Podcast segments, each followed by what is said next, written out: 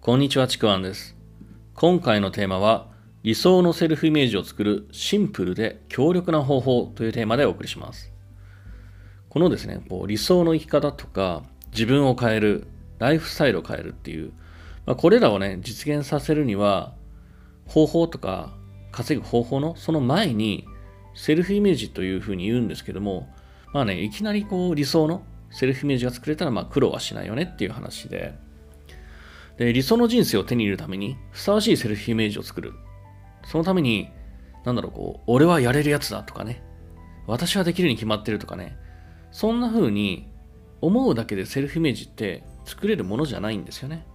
まあ、そもそもね、いきなりパッとこう作れるものではなくて、経験の積み重ねでセルフイメージっていうのは作られるものなんですよね。で、今回伝えるのは僕自身ですね、会社員の頃の本当に社畜状態から今のこう自由なライフスタイルを手に入れるために僕がもう実際にやってきたことをお伝えしていこうというふうに思っています。このね、理想のセルフイメージを作るシンプルでいて効果的な方法なんですね。まあ、今回の話って、まあ、セミナーでもね、あの、語ることもある、まあ、大事なことなので、まあ、その辺をね、要約しながら、まあでもね、ちょっと長くなるので、数回に分けてね、お伝えしていこうかなというふうに思います。で、まあ今は僕、現状なんですけども、まあ、大分と神戸に住んでいるんですけども、まあ、このライフスタイルにおいて決めていることっていうのは一つあってですね、それが、僕自身にとって必要があれば、お金とか、時間関係なく、どこにでも移動するってことを決めてます。その優先度は僕の中でかなり高い位置にあって、本当に国内でも海外でもどこでも移動するってことを決めてるんですね。まあ、実際に僕はあの大分に住んでいながら、まあ、神戸にも住んでるんですけども、神戸にはまあ月の半分ぐらいいるんですよね。まあ、大分には家族がいて、神戸にはまあビジネスの拠点ではあるんですけども、まあ、他にもね、東京とか福岡、まあ、その他の地方も必要であればね、全然行くんですね。まあ、ちなみにね、コロナが蔓延していた時期にももう全然移動しまくってました。ただね、最近あの海外については、ワクチンとか隔離とか、本当に面倒なことが多いので、現状はもうほとんど行ってないんですけども、必要があればあの全然行きます。あのどこかに移動するってお金もかかるし、時間もかかるし、やっぱ大変でもあるんですよね。なのになぜ移動するってそう決めているのか。これね、僕はあの会社員時代の時でさえも、今のこう自由なライフスタイルを得るために、ま、それをね、決めてずっと実行して積み重ねてきてたんですよね。やっぱりそう決めているのには理由があって、この人って、やっぱりこう何かを始めようとするとき、特にね、新しいこと、今までやったことがないようなことを、それを始めようとするときには、やっぱどうしても環境を変えたくない、変わりたくないっていう、これね、無意識なんですけど、無意識のホメオタシスっていうのが働いていて、で、それが、なんだろう、自分の無意識で何かしらのこうね、言い訳とか、動かない言い訳。なんかね、それっぽい理由を自分さえも騙すように、理由を作り出すんですよね。で、それも他人が聞くと、まあそれはしょうがないよねって思う、そんな風に一見思うような理由だったりもします。で、僕まあセミナーって多くやってるんですけども、まあその中でですね、やっぱりセミナーに参加したいのに参加できないっていう人も、まあもちろんたくさんいるわけなんですけども、まあその中でね、参加できない時に、まあね、しょうがないと思う理由もあるんですけども、まあその理由の中で多いのが、まあよくありますよね。えー、距離が遠いから無理です。例えば、東北から関西とか九州は遠いのでちょっと無理ですっていうふうにね、距離を言い訳にしたりとか、いや、時間がないから無理です。あの、仕事が忙しくて、仕事が休めなくて、お金がないから無理です。家族の反対にあってとかね。そんな理由がいろいろ出てきます。まあ、あの、最近ではね、オンラインでもやってるんですけども、まあ、それでもね、時間が合わないとか、家族がいるからとか、なんか数千円の参加費なんですけども、お金がないからとか、何かしらの理由をつけて、参加できませんっていう、まあ、理由、言い訳を言ってくるんですけども、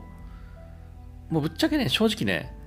本気でどうにかしようと思えば、どうにかできる理由ばかりなんですよね。聞いていると。まあこれあくまで例えなんですけども、例えばね、自分の親が亡くなったりとか、大変な自分なんか家族が事故に遭った時には、どんな状況であろうともどうにかして都合をつけるものですよね。でも、それをしないんですよね。それをするほど大事なことでもないし、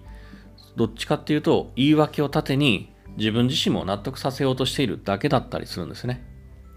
で、これってもうはっきり言ってしまえば、本当にね、言い訳でしかないんですよね。もちろんね、あの中にはどうしようもない状況があるっていうのはまあよくわかります。まあ、僕自身もね、そうだったこともあるので。でもね、あのー、その言い訳をした後に、例えば、いや、時間がないんですっていう割に、普通にこう、なんだろう、のんびりとしていたりとか、まあ普通に長い睡眠時間をとってたりとか、まあ例えばね、その人が一日いなくてもいいような、問題ないような仕事に対して、いや、私その仕事嫌いなんです、行きたくないんですって言葉では嫌だと言いながらも言ってたりするし、まあ、有給取ればあるのに、いいのに取らないとかね。なんかこう、上司に何て言うのかわからないからとかね。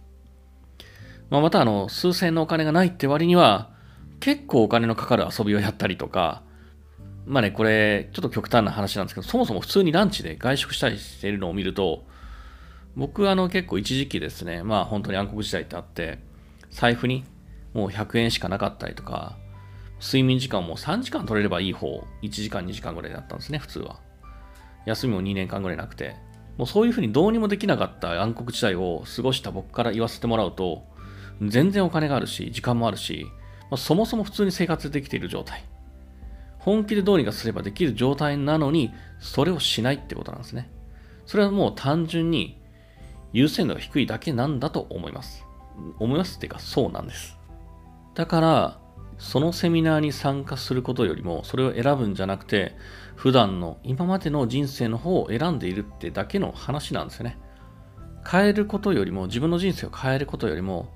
普段嫌だとか、どうにかしたいと言っている今までの自分の人生の方が大事なんだっていうことなんですよね。人生を変えるっていうことに対して、まあそんなにね、大して本気じゃないんだなっていうふうに僕は捉えてます。そうやってね、こう言い訳をしながら数年後も何も変わらずに同じことを言い続ける、同じような言い訳をしてなかなか進まない、行動しない、変われないっていう、まあ、そういうパターンもね、もう飽きるほど見てきているんですよね。だから、ここで本当に意識してほしいことがあるんですけども、えー、まあこの次の話については、まあ、次回の2話目の方に、えー、回そうかなというふうに思います。というわけでね、今回のテーマのですね、まあ、人生を変える、まあ、理想のセルフイメージを作るシンプルで強力な方法という、まず1話目をお伝えしました。2話目はですね、あの次回の方でお伝えしますので、えー、そちらも楽しみにしておいてください。もしよければですね、いいねとかフォロー、コメントいただければと思います。またですね、えー、説明欄の方に僕の自己紹介、無料のレクチャー、メルマガもありますので、そちらの方もぜひお受け取りください。では最後までありがとうございました。ちくわんでした。